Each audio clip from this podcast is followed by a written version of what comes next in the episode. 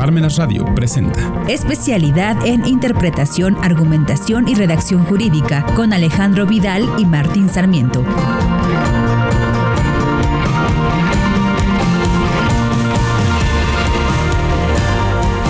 ¿Qué tal estimados amigos? Muy buenas tardes. Bienvenidos a otro episodio más de este programa de interpretación, argumentación y redacción jurídica.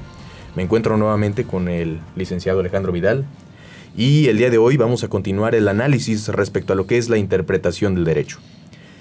No obstante, tenemos que analizar el día de hoy si es suficiente la interpretación. Este es el tema que trataremos. ¿Es suficiente la interpretación del derecho en esta época posmoderna, en esta época en la cual hoy hablamos de derechos humanos? Y es lo que trataremos el día de hoy. Y es que, bueno, para poder dar una respuesta acerca de esta pregunta, creo que sería muy importante comenzar desglosando pues el mismo nombre, ¿no? Eh, especialidad en interpretación, argumentación y redacción jurídica. ¿Por qué? Porque estos van a ser como pasos a seguir. Primero vamos a interpretar, que es lo que estábamos platicando, si esto es suficiente.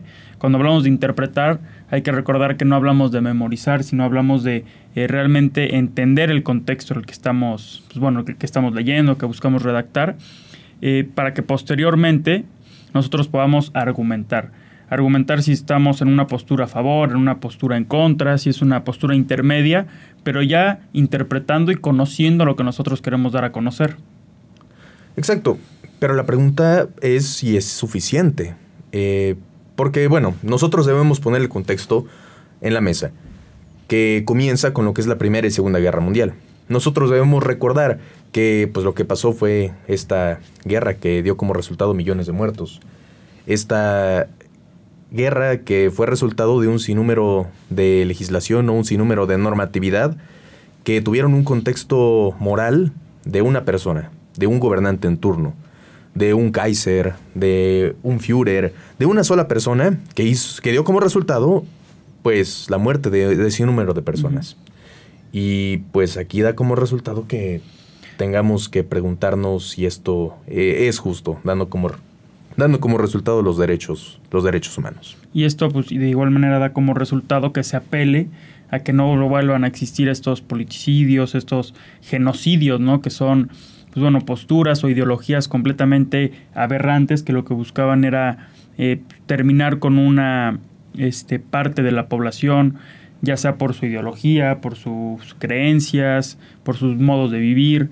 Este, y esto es a lo que, lo que buscan, ¿no? Esto mismo, atacar todo este tipo de pues, aberraciones ideológicas, por decirlo de alguna manera.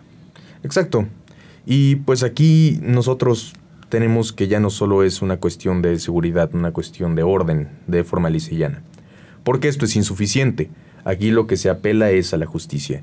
Y debemos recordar que esto ya no es en atención a lo que establezca los cánones de Dios, los mandamientos, lo que establezca la iglesia, lo que establezca la Santa Inquisición. Aquí tampoco es lo que establezca el razón, la razón humana establecido en un, en un código, sino que ahora son preceptos que, que ya criticamos en algún momento en episodios pasados, que establecieron los estados vencedores, pero que son generalizados, y que es la materialización de derechos fundamentales en justicia. Y, pero, pero nosotros debemos de matizar, debemos de especificar que estos derechos fundamentales pues no son normas jurídicas, sino que son principios jurídicos. Sí. Sí, bueno, como comentas, ¿no? Eh, esta va a ser la principal característica de estos derechos fundamentales, que pues no van a ser este, pues, normas jurídicas, sino van a ser principios jurídicos, los cuales, pues bueno, vamos a estar analizando un poquito más adelante. Y aquí el supuesto es que nosotros hemos estado estableciendo por muchos programas que la interpretación del derecho es solamente relativa a las normas jurídicas. Las reglas, todas las reglas del sistema jurídico son en atención a lo que es la interpretación, la hermenéutica jurídica. Pero cuando tenemos principios jurídicos, aquí pues no cabe la no cabe lo que es la, la interpretación. Y es que como bien recordarán cuando hablábamos acerca de lo que es la argumentación jurídica, hablamos que en la argumentación jurídica pues vamos a tener una postura neoconstitucional o pospositivista. ¿Y qué nos quiere decir esta postura eh, positivista o neoconstitucionalista? Que bueno, va a existir en un mismo sistema jurídico, vamos a tener tanto principios jurídicos como normas jurídicas. A esto nos referimos con este tipo de posturas, las cuales las estuvimos pues analizando, las estuvimos estudiando cuando hablamos acerca del tema de eh, argumentación jurídica. Y estos principios jurídicos dan la característica que se tienen que optimizar, se tienen que extender, se tienen que ir más allá. No en sí se tienen que interpretar. Por eso el día de hoy, pues lo que vamos a hacer es analizar la diferencia entre lo que son las normas jurídicas y los principios jurídicos. Sí, bueno, queremos nosotros hacer pues una comparativa eh, como bien eh, menciona aquí el licenciado Martín, hacer una tabla de comparación entre lo que son las normas jurídicas y los principios jurídicos. Y para eso, pues bueno, a mí me gustaría empezar eh, pues, recalcando que una norma jurídica en un primer momento se va a interpretar. Aquí vamos a, hacer uso de lo que es la hermenéutica jurídica a través de un conocimiento cognoscitivo o escéptico, mientras que un principio jurídico se va a argumentar. Aquí lo que va, va a buscar es convencer. ¿Y cómo vamos a convencer? A través de diversas técnicas de convencimiento, las cuales se van a ir implementando, se van a ir utilizando, pues para que nosotros podamos convencer que ese principio jurídico está por encima de otro, o bueno, dependiendo del caso al que lo queramos llevar a cabo. Y en esta época posmoderna, esa técnica del convencimiento, pues atiende a la técnica del convencimiento legislativa, la argumentación legislativa, para la creación de la norma, la judicial para anular la norma, o en su caso inaplicarla cuando debería ser anularla. Pero particularmente, pues esto es a lo que apela el día de, día de hoy, a la técnica del, del convencimiento. Y debemos establecer que otra diferencia es que respecto a lo que es la, la norma jurídica, pues hay normas jurídicas en todo el sistema mexicano. El 98% del sistema jurídico mexicano está compuesto por reglas. Reglas, normas jurídicas. Y esta es el resultado de la gran importancia y, lo necesario que es la interpretación, porque se va a interpretar la norma jurídica. No obstante, también aquí podemos ver la característica de la insuficiencia de la interpretación, porque ya tenemos por otro lado lo que son los derechos humanos, los derechos fundamentales establecidos en la Convención o en la Constitución. Por lo que, por otro lado, los principios jurídicos, aquí tenemos lo que son los derechos humanos, los derechos fundamentales. Constitucionales o constitucionalizados. Cuando hablamos de esta parte también hay que recalcar que pues, las normas jurídicas va a ser o todo o nada. O se cumplen o, o se incumplen. No vamos a tener aquí un punto medio, ¿no? Por así que una norma o la cumples o no la cumples. Tan sencillo como eso. Mientras que un principio jurídico va a buscar que se cumpla, pues ahora sí que en, en la medida de lo posible, ¿no? Lo más que se pueda es cuando buscamos nosotros cumplir con un principio jurídico, a diferencia de las normas jurídicas que pues, son bastante tajantes, ¿no? O se cumple o no se cumple. Exacto, los principios dependiendo del caso concreto. Y pues aquí tenemos que las normas jurídicas son de carácter cerrado, no hay más. Como bien menciona el licenciado Alejandro, se cumple o se incumple. Por ejemplo, si se comete una infracción, si no se presentan declaraciones, se impone una multa. Es de carácter cerrado, no hay más. En cambio, un principio jurídico es de carácter abierto, va más allá. No siempre da el mismo resultado el principio jurídico. Un mismo principio jurídico no va a dar el mismo resultado, depende del caso concreto, depende de los hechos. Aquí se va a argumentar en atención a los hechos. Y tal ejemplo es pues el derecho a la salud, el derecho a la alimentación, que se ponga en colisión lo que es el derecho al medio ambiente o el derecho a la libertad de propaganda, por ejemplo. Eh, ¿qué, ¿Qué gana? Pues depende del caso en concreto depende de la ciudad, depende de quién resuelva, depende, depende de muchas cosas, depende de dónde nos encontremos, depende de quién es el actor, depende quién es la autoridad responsable. Y esta puede ser también una crítica que no que contraviene lo que es la seguridad jurídica. Y bueno, como última característica en este pequeño cuadro comparativo que estamos haciendo acerca de las normas jurídicas y los principios jurídicos, es que si bien las normas jurídicas van a ser de cumplimiento o incumplimiento pleno, como bien comentábamos ahorita, los principios jurídicos van a ir eh, enfocados a una optimización. ¿Y a qué nos referimos con esto? A que estos van a ir mejorando y van a ir atendiendo a una progresión, siempre de, menor a, a mayor. Este, esto yo creo que sería pues no, no, por ser la última es la menos importante, pero sí es importante recalcar que, qué es la optimización y por qué los principios jurídicos atienden a esta característica.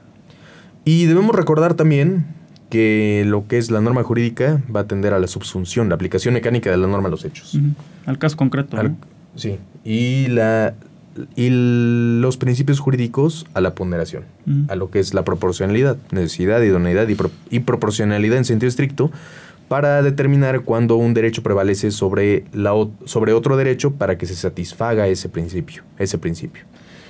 Em, no obstante, también debemos hacer aquí un...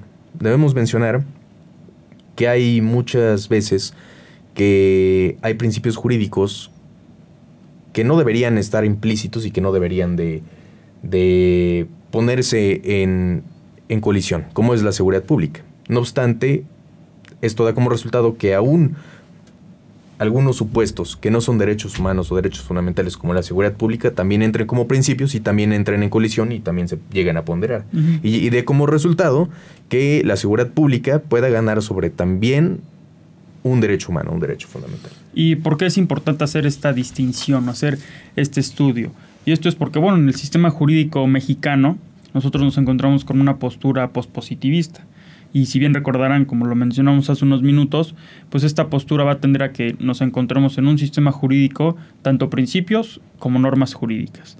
Es por eso la importancia de la distinción entre las características que va a tener una norma jurídica y las que va a tener un principio jurídico, porque nuestro sistema jurídico mexicano actual lo tenemos. Y nosotros debemos preguntarnos desde cuándo. Podemos dar una respuesta en atención a tres directrices. 2008, y dos reformas de 2011 a la Constitución. Reforma en materia penal de 2008 en atención a que se introdujo lo que es la proporcionalidad de la pena al delito. Proporcionalidad. Esto es, esta palabra es la fundamental. Proporcionalidad. De aquí deriva lo que es esta postura pospositivista. Porque recordemos que en el neoconstitucionalismo pospositivismo atiende a que hay legalidad o seguridad jurídica y proporcionalidad. También en la reforma en los artículos 103 y 107 hay ahí se implementó para que dio como resultado la nueva ley de amparo en 2013, que ya cumplió 10 años como mencionamos el programa pasado. También ahí se introdujo lo que es la proporcionalidad. Tal es el, supuesto de para otorgar la suspensión. Ahí se debe ponderar lo que es el interés público con lo que es el, el acto reclamado. Y también en materia de derechos humanos se tienen que argumentar estos derechos humanos. Son principios jurídicos. Aquí es como entra esta postura pospositivista al sistema jurídico, al sistema jurídico mexicano. Y bueno, atendiendo a esto es que, ¿qué es lo que va? Aquí nos vamos a encontrar ya con lo que es la proporcionalidad. La proporcionalidad la vamos a poder traducir en algún sentido como lo que es la justicia. Y esta proporcionalidad va a surgir de una colisión que se da de principios jurídicos. Y es aquí cuando por primera vez comenzamos a, darnos cuenta de esta proporcionalidad traducida a lo que es la justicia. Exactamente. Y pues esto en atención a que el día de hoy estamos en un mundo en el cual hay constituciones jurídicas. Ya hemos mencionado en programas pasados que hay una constitución política, hay constituciones políticas en el cual los supuestos que están establecidos en ella no son exigibles. Hay constituciones jurídicas el día de hoy en el cual pues tenemos que son exigibles ante instancias jurisdiccionales. Sí, bueno, en este caso en concreto podemos hablar acerca de pues las constituciones de segunda generación, normativistas, principialistas, y en estas segundas, en las constituciones eh, principialistas, aquí lo que nos vamos a encontrar es a los derechos fundamentales como mandatos de optimización. Eh, como bien lo comentábamos hace un par de a un par de minutos la optimización, ¿no? Ir siempre de menor a mayor grado y que estos busquen ser progresivos siempre. Esto es a lo que atienden eh, en específico estas constituciones de segunda generación. Recordemos que son normativistas, principialistas, pero en este caso en particular van a ser las principialistas. Y al margen de que existe ya una tercera postura de Luigi Ferrayoli, que es la constitución global para frenar el poder económico. Pero pues ahorita nosotros nos encontramos al menos en lo que es el sistema jurídico mexicano en la segunda generación. Otros estados europeos están entrando a lo que es la tercera generación, al menos en un aspecto económico. Todavía no entran con una constitución global, pero a eso apelan, a, una, a una postura globalifílica. ¿no? Y bueno, por eso lo que nosotros buscamos es eh, darles a conocer la importancia que tiene la interpretación jurídica.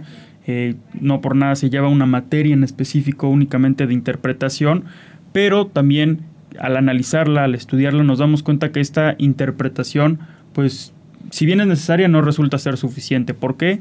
Porque va de la mano de lo que es la argumentación jurídica. Entonces, aquí buscamos unir estos dos puntos, tanto la interpretación como la argumentación. Si bien la interpretación puede ser, o bueno, en estos últimos programas la hemos establecido como lo principal, pues no hay que olvidarnos que pues necesita de esta argumentación jurídica. Exacto. El día de hoy, en esta época postmoderna, la argumentación es una materia fundamental para todo abogado. Ya habíamos mencionado que el abogado que solamente aplica el derecho es, es obsoleto.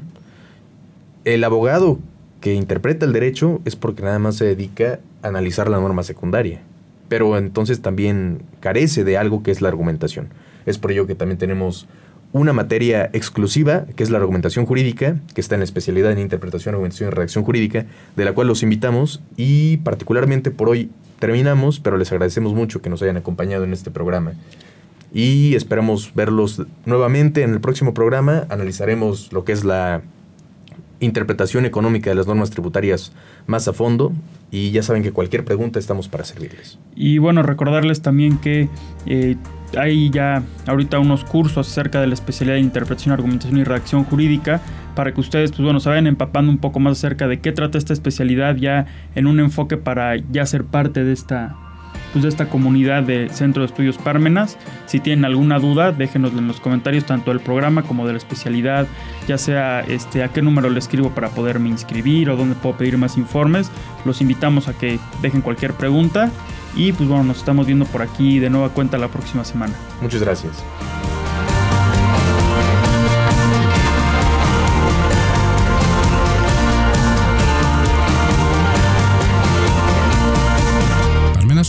Presentó Especialidad en Interpretación, Argumentación y Redacción Jurídica con Alejandro Vidal y Martín Sarmiento.